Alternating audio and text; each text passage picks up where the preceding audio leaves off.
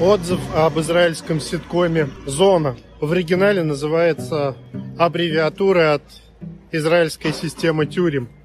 Приступив к изучению иврита, я задействовал все возможные способы. Мобильные приложения, языковая школа, а также израильские сериалы.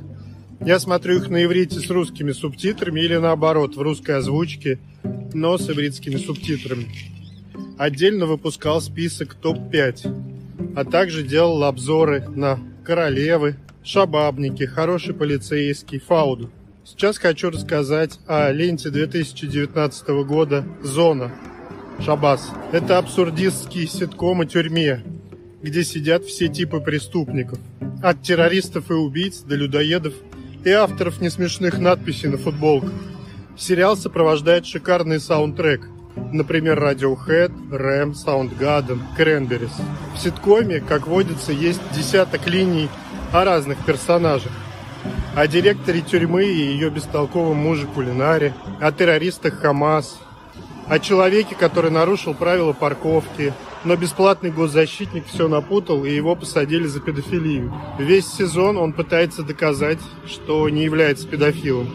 О маньяке, который хочет жить в соответствии с Торой, а Равин постоянно ему объясняет, что книги и писания говорят метафорами – о премьер-министре, посаженном за каннибализм, о предводителе секты полигамщиков, считающего себя мессией и пытающегося всех загипнотизировать, о русском хакере, о гипертрофированной секретности спецслужб. В тюрьме содержится заключенный, к информации о котором у директора нет доступа, она пытается его получить. И вот лично мне смешны лишь 10% линий – какой-то момент я даже стал перематывать до них. Остальное показалось простым, плоским, слишком нарочитым. Но эти 10% стоят того, чтобы их посмотреть. Забавная линия про террористов Хамас. Самый старый из них пытается направить молодежь на путь джихада, но те скатываются к современным потребностям. Уморительная линия про соцработницу, существование которой никто не замечает знающие обстановку в стране люди сообщили мне, что это горькая ирония, потому что соцработникам действительно платят мало, и никто их не замечает. Я подумал, так, наверное, происходит во всем мире. Также мелькали разные забавные или не очень ситуации, не проходящие сквозь весь ситком.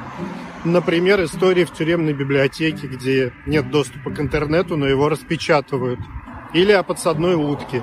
Они поднимают проблемы всего мира, не только Израиля, но с местной спецификой, от расизма до терроризма, от бездушности государственной машины до религиозных вопросов. Рекомендую посмотреть и выбрать сюжетные линии, которые понравятся вам. Возможно, они будут совершенно другими, но каждый найдет что-то по вкусу и актуальности для себя.